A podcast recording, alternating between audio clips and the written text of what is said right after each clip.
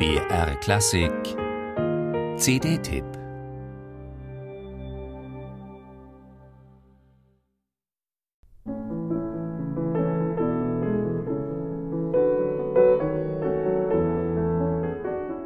Schubert der wienerische Gemütsmensch, Schubert der abgründige Schmerzensmann. Zwischen diesen Extremen schwankt das Schubert-Bild. Seine Freunde nannten ihn Schwammerl und erinnerten sich nach seinem frühen Tod daran, wie er unermüdlich Lieder, Walzer und Ländler für die geselligen Abende beisteuerte. Das ist der biedermeierliche, etwas sentimentale Schubert.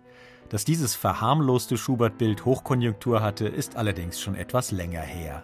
Längst ist es einem anderen Extrem gewichen. Schubert, der radikale, düstere Prophet der Moderne, der in seinem Spätwerk alle existenziellen Schrecken, alle Zerrissenheit und Abgründe der menschlichen Seele durchleuchtet.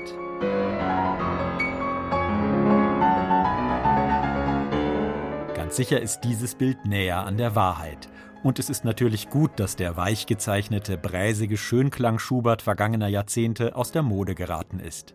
Aber gut gemeint ist nicht immer gut gemacht. In den letzten Jahren häufen sich Interpretationen, die ins andere Extrem fallen. Da muss dann noch aus dem charmantesten Ländler aus Teufel komm raus ein verkappter Totentanz destilliert werden. Jede melancholische Anwandlung wird gleich zur schweren Depression inklusive Todesahnung, jede muntere Achtelbegleitung zur manischen Flucht. Und in jeder Tonwiederholung hört man schon das bedrohliche Pochen der Knochenhand.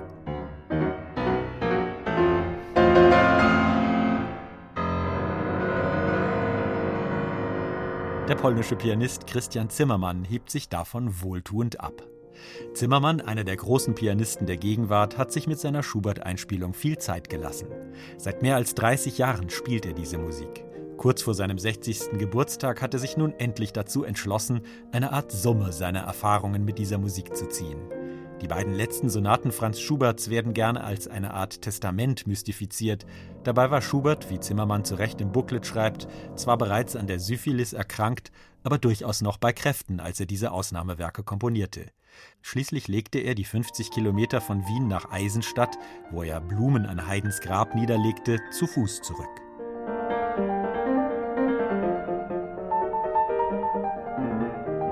Zimmermann tappt also nicht in die Schmerzensmann-Falle. Gesangliche Linien dürfen aufblühen, die Scherzi ihren tänzerischen Charme entfalten. Erst so bekommen auch die düsteren, traurigen und abgründigen Momente die notwendige Fallhöhe. Etwa im langsamen Satz der A-Dur-Sonate, wo in einigen unvergesslichen Takten tatsächlich nicht nur die Welt des Biedermeiers unterzugehen scheint.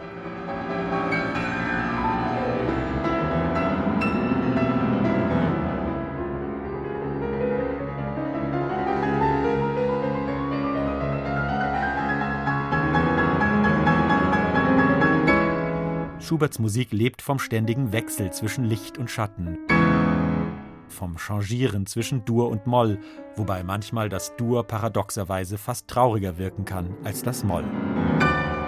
Seinen Steinway-Flügel hat Zimmermann extra für seine Schubert-Interpretation leicht umbauen lassen. Die Filzhämmer schlagen die Saiten an einer etwas anderen Stelle an als gewöhnlich. Das verringert den nötigen Kraftaufwand, macht den Anschlag etwas leichter, den Klang dafür etwas dunkler, was Zimmermanns Klavierton besonders gesanglich macht.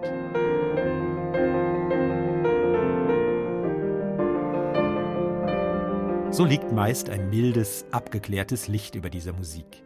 Souverän vermeidet Zimmermann alle vordergründigen Extreme und dringt dafür umso tiefer ein in den unendlichen Reichtum an Zwischentönen, die Schuberts Seelenwelten emotional so berührend machen.